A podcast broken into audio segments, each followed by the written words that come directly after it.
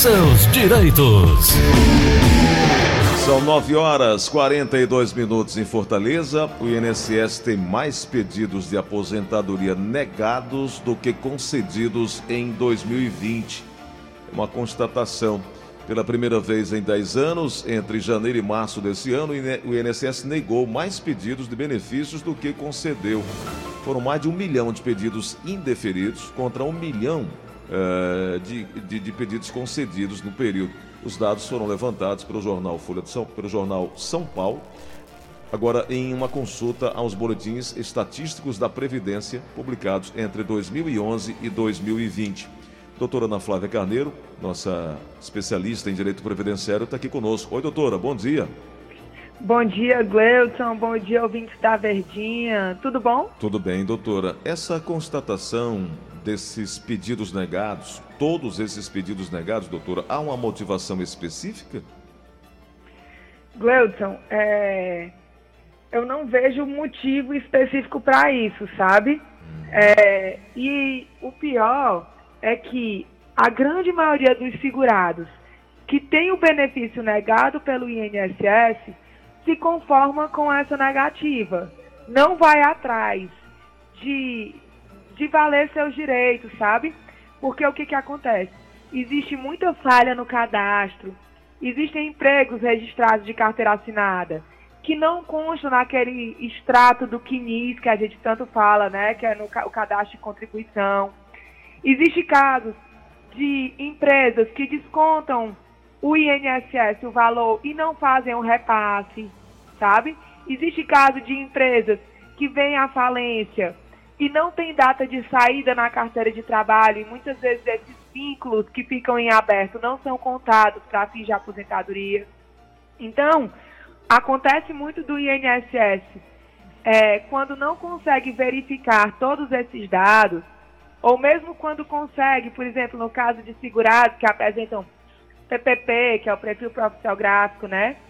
Que apresentam o LTCAT, o laudo técnico da empresa, que o INSS não tem condição de analisar todos esses documentos, ele finda por negar o benefício, por não apreciar todas as hipóteses que, que envolve aquela concessão, entendeu? Entendi. Então, como eu venho sempre batendo, Gleuton, o segurado que tem uma negativa do INSS ou que tem ainda uma concessão, uma concessão em valor inferior ao que achava que iria receber, não se conforme. O INSS, né, é, por mais que seja um órgão do governo, que se espera que haja com seriedade, né, é, ele comete muitos erros, tá? Então, é, a resposta do INSS ela não é absoluta. E na grande maioria dos casos, a justiça acaba revendo essa negativa. Entendi. Aí fica clara a lição de que o contribuinte, o trabalhador, precisa entender. Se foi negativado na instância administrativa, é preciso dar seguimento aí na via judicial, mas não pode desistir, né? Não pode desistir. Tudo bem. Doutora, há, há um tema que a senhora também gostaria de falar, é, que é em relação a, ao tema o 709. Tema 709. Isso, do Isso. STCF, do STF. Do STF. Isso, Gleudson. Semana passada a gente estava acompanhando a votação pelos ministros acerca da possibilidade de a pessoa se aposentar com uma aposentadoria especial e continuar exercendo atividade com exposição a agentes insalubres, né? Uhum. Então, é, existia o, a lei que vedava essa possibilidade. No entanto, estava se questionando se essa lei era ou não constitucional, já que a Constituição prevê o livre trabalho, né? Uhum. Então, o que, que o STF decidiu, né?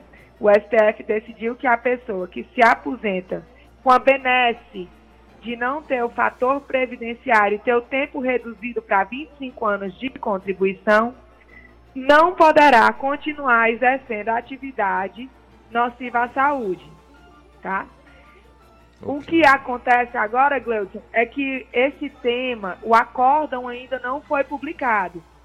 Então, o ministro Alexandre de Moraes, ele trouxe uma ressalvazinha ao voto do Toffoli, que é o relator, certo? Uhum. O que que o Alexandre de Moraes é, trouxe no voto dele? O seguinte, que tá, é, a pessoa não pode exercer atividade insalubre recebendo aposentadoria especial. No entanto, sendo conhecedor que o INSS não concede aposentadoria especial e que muitas vezes esse processo passa anos na justiça até que o benefício seja efetivamente concedido, de acordo com Alexandre de Moraes, o segurado só, só precisaria se afastar da atividade insalubre quando tivesse o benefício efetivamente concedido. E o segurado ainda teria o direito de receber o atrasado desde o momento que pediu ao INSS. Então agora nós estamos aguardando a publicação do acórdão, né, para saber se o Toffoli vai aceitar essa ressalva do Alexandre de Moraes, que seria é, é um afago, né, diante de tantas, de tantos cortes, de tantas injustiças que são cometidas é, diariamente contra os segurados, né, Gleuson? Ok. Doutora, há uma pergunta de um ouvinte com final de telefone 8253 que diz ter um filho autista, recebe o BPC. É, em 2009, o benefício dele foi suspenso por conta da renda per capita. E aí eles entraram na justiça, o juiz mandou reativar o benefício. A pergunta é: se o INSS pode suspender novamente esse benefício, se a renda pode. per capita aumentou? A renda a per capita aumentou. Toda vez, Gleudson, que existe a mudança na situação fática da família, né? Que envolve os dois requisitos para a concessão do LOAS ao deficiente, né? Ou seja, se a pessoa que era portadora de deficiência ficou boa, né? E no caso desse ouvinte, se mudou a renda per capita para mais, para menos não, que não se discute, mas se mudou para mais, e se o INSS tem acesso a essa informação, é, pode ser revisto novamente, sim. É, caramba. Bom, faltam mais algumas perguntas estão chegando aqui nos números da Verdinha. Alô, quem fala? Bom dia. Alô? Alô. Oi, quem fala? Qual é a pergunta? Elizabeth de Sumaré. Pode perguntar, Elizabeth, por favor. Eu queria perguntar doutora sobre prova de vida. Eu sei que foi suspensa durante a pandemia. E eu fiz aniversário em maio. Então, quando que eu tenho que voltar para fazer essa prova de vida? Porque eu fico com medo de suspenderem, né, meu benefício. É, na verdade, o INSS continua com as agências fechadas, certo? É, quando o INSS publicou essa normativa de suspender a prova de vida por 120 dias, né, ele já estava é, pensando nesse fechamento das agências. Então, realmente, não tem uma data certa para voltar. Então, o que, é que eu sugiro? Que tão logo as agências voltem a funcionar, né, que está previsto para 19 de junho, é, que vá a uma agência tentar fazer a prova de vida para evitar a suspensão. Porque, Gleuton, você sabe, eu venho batendo isso, por mais que seja feio até dizer, né? Uhum. É, o que o INSS fala não se escreve, é, né? É. Porque, por exemplo, é, eu já tinha passado a informação na rádio que por conta da pandemia, do isolamento social e, e tentando evitar aglomerações, para a concessão do BPC, o INSS havia suspendido a necessidade do CAD único, né? Porque Sim. a pessoa teria que ir ao CRAS, fazer todo o processamento do CAD único. Uhum.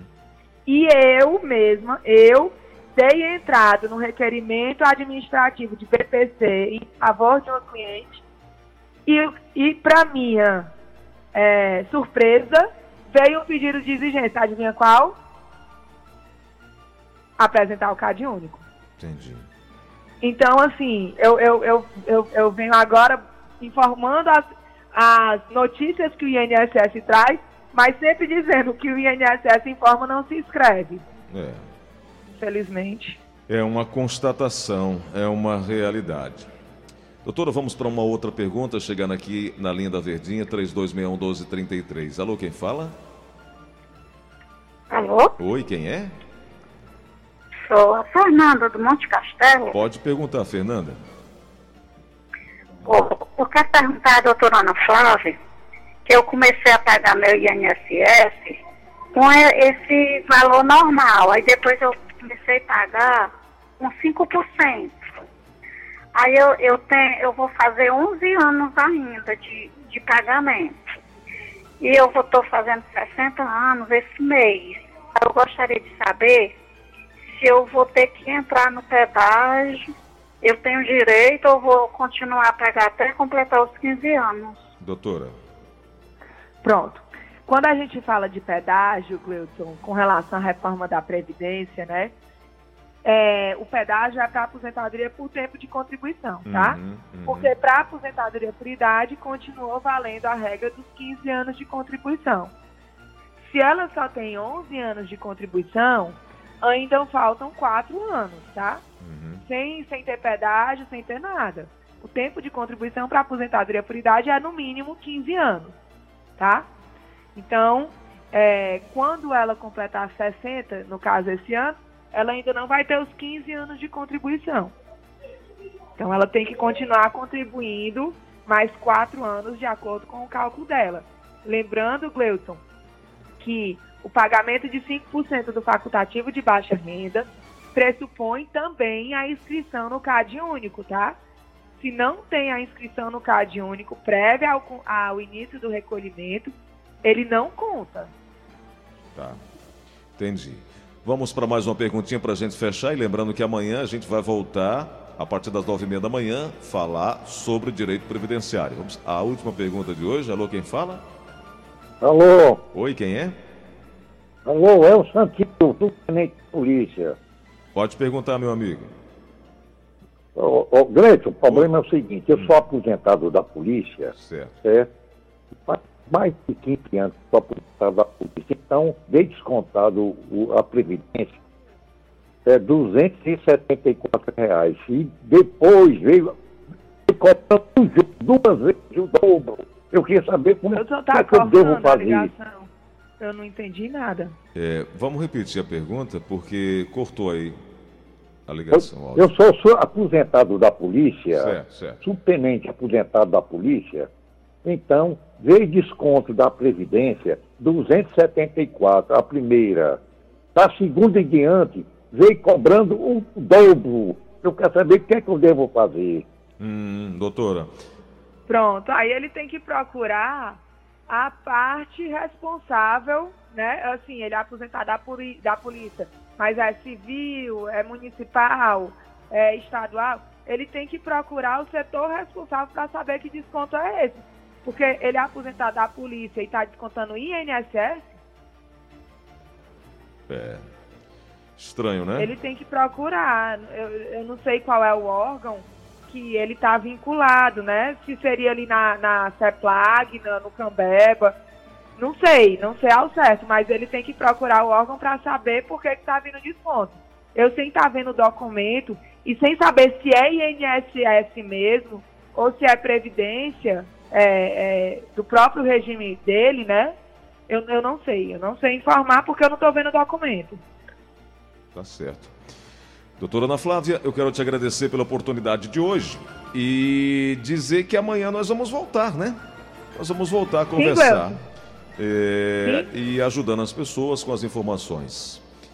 Tá. E aí, Gleudson, eu vou trazer algumas informações amanhã sobre uma forma de os segurados especiais é, fugirem desse tema 709 do STF. Ótimo, perfeito. Fugirem entre aspas, né? É. Doutora, um abraço Tá grande. Obrigado por hoje, viu? Outro Gleudson, eu que agradeço. Até amanhã.